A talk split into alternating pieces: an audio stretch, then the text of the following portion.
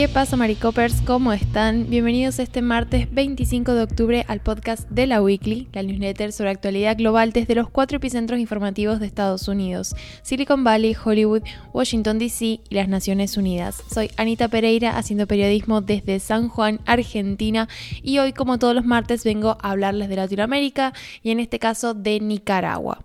Bueno, en realidad voy a hablar de Nicaragua, pero el disparador de esta noticia es un anuncio y una firma del presidente de Estados Unidos, Joe Biden, que este lunes firmó una orden ejecutiva para intensificar la presión económica sobre el gobierno de Daniel Ortega en Nicaragua, es el actual presidente, por los numerosos atentados contra los derechos humanos que está habiendo en el país. Esta orden ejecutiva contiene una serie de medidas que van dirigidas a la minería y otros sectores en el país, pero principalmente aquellos relacionados con la industria aurífera, que es la de producción de oro.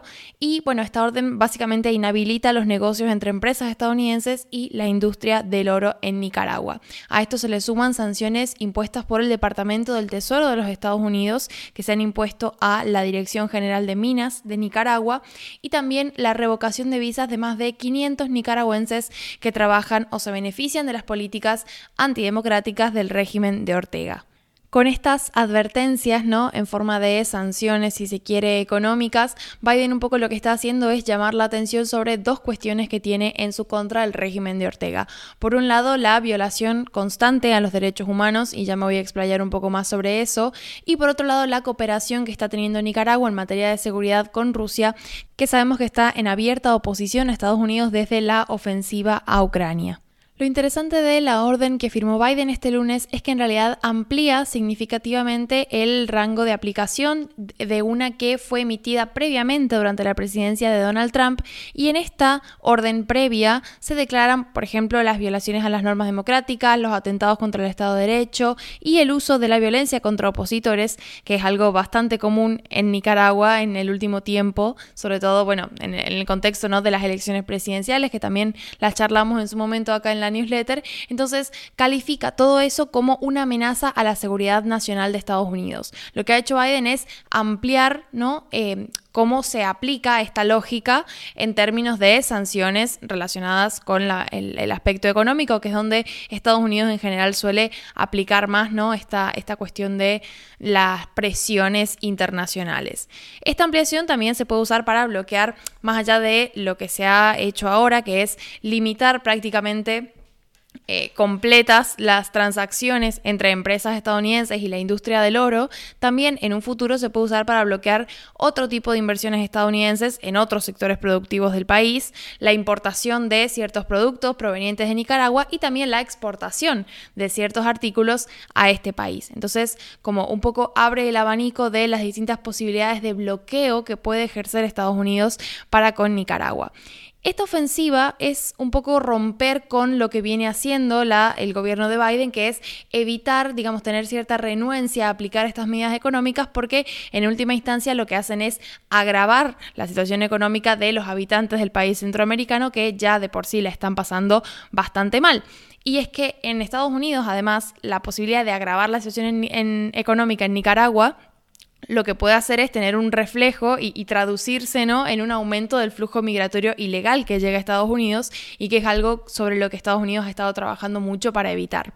De todas maneras, regímenes como el de Ortega evidentemente no ayudan a retener a esa población eh, y, lo que hacen es promover justamente la inmigración de este tipo. Por eso también es que Estados Unidos eventualmente se ha decidido a tomar cartas en el asunto. Pero, por ejemplo, para agregar un, un dato, para el año fiscal que concluyó en septiembre, los agentes fronterizos de Estados Unidos habían detenido a casi 164 mil nicaragüenses en la frontera. Y eso es más del triple que en el año anterior. Bueno, en el medio, entre año y año, ¿no? Lo que hemos tenido son las elecciones en Nicaragua, donde Ortega y su esposa, que se presentó con él en la boleta como vicepresidenta, fueron reelegidos en un contexto bastante dudoso y bastante carente de legitimidad, y así se han pronunciado, digamos, distintos organismos internacionales, distintos eh, países, ¿no? Que de alguna forma han dicho que estos comicios no fueron lo que deberían ser entonces encaramos este nuevo mandato de Ortega ¿no? ya con ese tinte político que tiene como un poco em, la palabra fraude ahí tácitamente. De todas formas, más allá de la legitimidad de los comicios, que es algo muy importante, lógicamente, pero lo, grave y lo que ha estado copando muchos de los titulares internacionales tiene que ver con las últimas medidas o las últimas decisiones que ha tomado el gobierno de Ortega, que ya se encuentra en esta situación de una suerte de ilegitimidad, ¿no? Como ejerciendo el gobierno.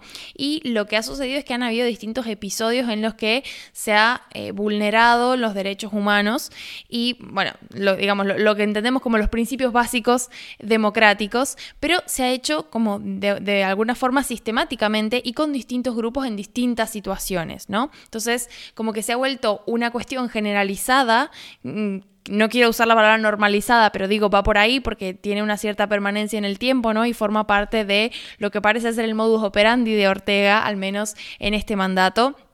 Y eso incluye, por ejemplo, las organizaciones no gubernamentales, las ONGs y asociaciones civiles de Nicaragua que han sido cerradas forzosamente debido a, bueno, su activismo ¿no? por los derechos humanos y cómo esto de alguna forma no cuadra con la lógica del actual gobierno. La prensa crítica con la administración de Ortega lleva meses siendo perseguida, sus trabajadores han denunciado muchas eh, detenciones arbitrarias ¿no? por parte de los cuerpos policiales y tal.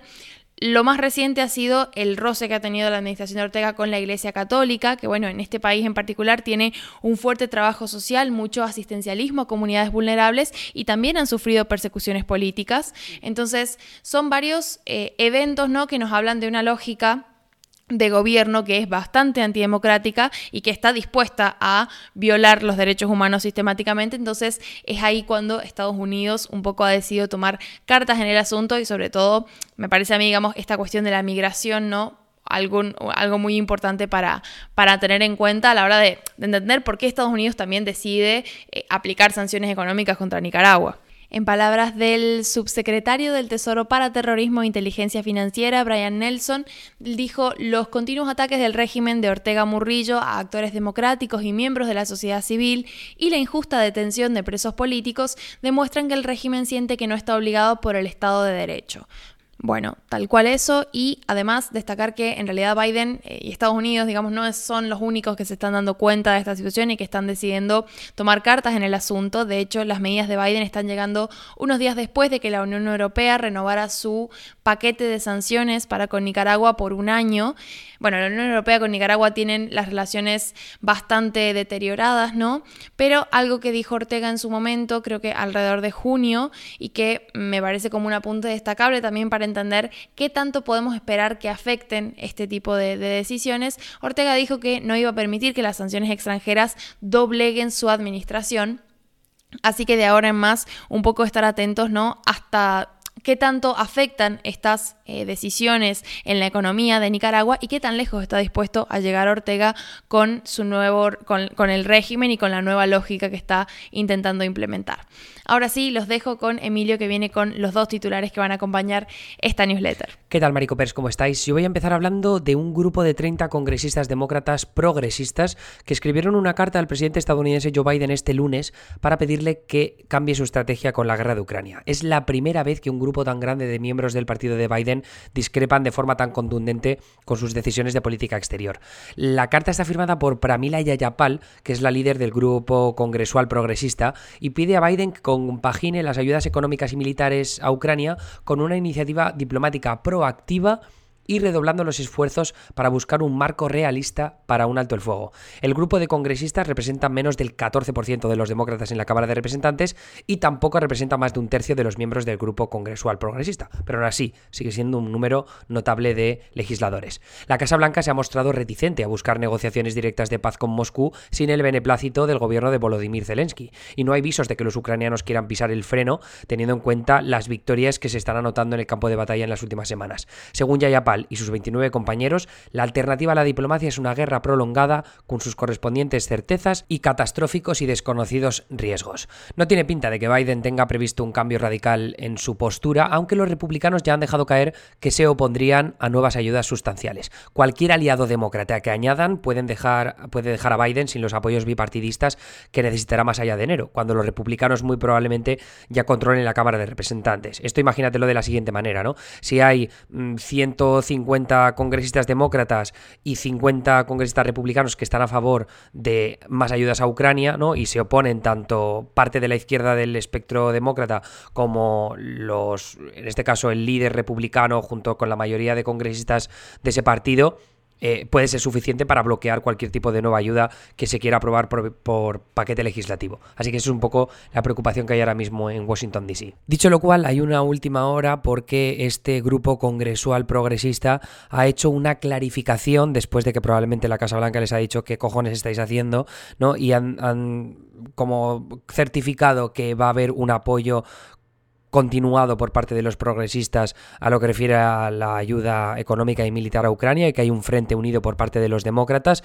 Lo que pasa es que de alguna manera, y esto es lo que dicen algunos analistas, es que el daño ya está hecho, ¿no? Porque ahora Rusia va a coger esta carta, va a ponerla en sus medios estatales y va a decir, mira, esto es lo que está pasando en Estados Unidos, hay una división porque no quieren seguir apoyando toda esta mierda. Y sin embargo, Biden lo que está haciendo es rechazándolo porque lo que quiere hacer Biden es seguir alimentando este conflicto que puede acabar mucho peor, ¿no? Y globalizándose de alguna forma.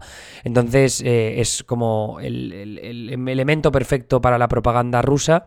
Eh, no solo eso, sino que aparte también es como una forma de confirmar que la estrategia rusa de fomentar la división entre los aliados occidentales que están apoyando a Ucrania es una estrategia bastante mejor que la de luchar en el campo de batalla porque es donde están perdiendo, sobre todo si eh, los aliados occidentales de Ucrania siguen suministrando armas. Así que, bueno, pues un detalle más que añadir a, esta noticia. Y luego terminamos con el cine. Ya me diréis si os gusta este tipo de noticias, pero a mí me mola mucho Star Wars, me, me gusta mucho seguir la actualidad cinematográfica y hay veces que veo noticias de proyectos de cine y tal que me parece que llaman bastante la atención y, entonces eh, esto pues me, gusta contároslo. Así que si, si os parece que esto queréis que sea parte de las newsletters premium también, que pongamos un poco más el acento de vez en cuando a Hollywood para darle un poco más de diversidad a los temas, me lo, de, me lo hacéis saber. Me podéis escribir por Instagram respondiendo directamente al email que os ha llegado o me podéis contar por Discord, lo que os apetezca. Pero bueno, la noticia. El creador de Perdidos, Damon Lindelof, llevaría meses trabajando en una película de Star Wars que se ambientaría en los años posteriores a la última parte de la saga y que podría llegar a los cines en 2025. Todo esto según exclusiva de The Hollywood Reporter y después de que Deadline contara este pasado fin de semana que Lindelof está trabajando en esta película. Tras el final, tras el final de Perdidos, Lindelof ha encadenado sus eh, dos producciones, en este caso de culto, que le han alzado como uno de los guionistas más respetados de la industria. Una es The Leftovers, que a mí me turbo flipa, la tenéis en HBO, en HBO, y la otra es Watchmen, que también está en HBO. No me gusta tantísimo, pero también cojonuda. Lindelof es uno de varios guionistas y cineastas a los que Lucasfilm había encargado de trabajar en diferentes películas de Star Wars. Muchos de esos proyectos están en una fase desconocida de desarrollo e incluyen a figuras como Taika Waititi, el director de Thor, Love and Thunder, em, o Thor Ragnarok, Michael Waldron, el creador de Loki, Ryan Johnson, el director del episodio 8 y luego también de Knives Out, ¿no? La de puñales por la espalda, tanto la primera parte como la que sale ahora en Netflix dentro de poco. Y luego Kevin Feige, ¿no? El jefazo de Marvel que también está implicado con Waldron, en este caso el de Loki, en una de esas películas de Star Wars. Lindelof habría formado una mesa secreta de guionistas que empezó a reunirse en junio con la participación de creativos que en el pasado han colaborado en series como The Leftovers, Station Eleven, Obi-Wan Kenobi y Briar Patch, que esta yo no la conocía, pero por lo visto está bien alguien si la ha visto que me cuente. Los dos guionistas que ahora están trabajando en el libreto de la película son el propio Lindelof y Justin Britt Gibson, un guionista joven emergente que ya ha trabajado con Guillermo del Toro en la serie de vampiros The Strain, que por cierto vi la primera temporada y no estaba nada mal, y también en la producción de Stars de Counterpart, que sé que hay gente que la ha visto y que le mola.